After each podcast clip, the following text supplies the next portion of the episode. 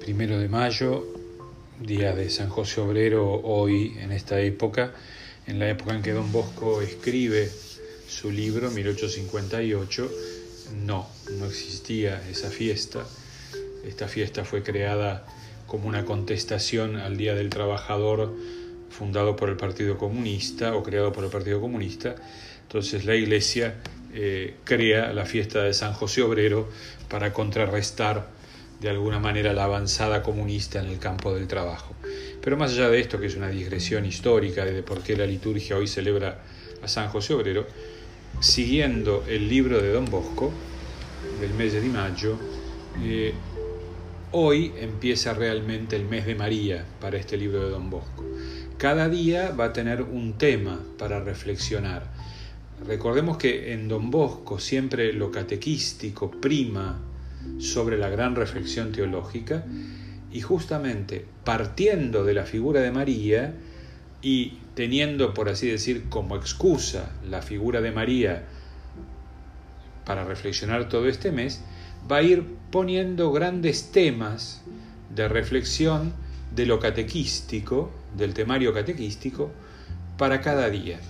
El primero de mayo, don Bosco lo dedica al tema de la creación. ¿no? Y de la creación dice fundamentalmente, o extrae fundamentalmente dos cosas.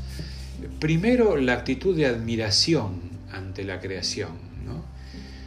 En este momento me parece que por la pandemia la creación se ha vuelto, por un lado, algo así que nos amenaza, ¿no? hay un virus que nos, tiene encerrados.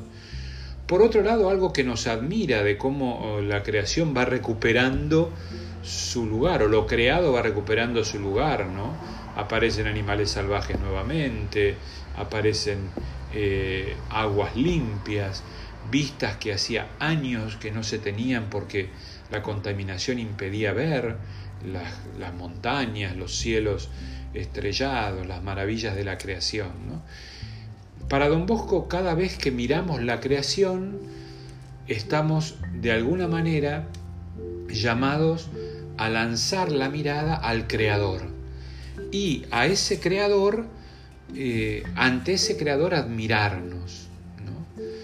Una mirada de admiración es una mirada que se siente no solamente pequeña frente a la creación, sino también se siente agradecida por el Creador, agradecida por todo aquello que el Creador puso a disposición. ¿Por qué? Y acá está el segundo tema que don Bosco va a introducir hoy.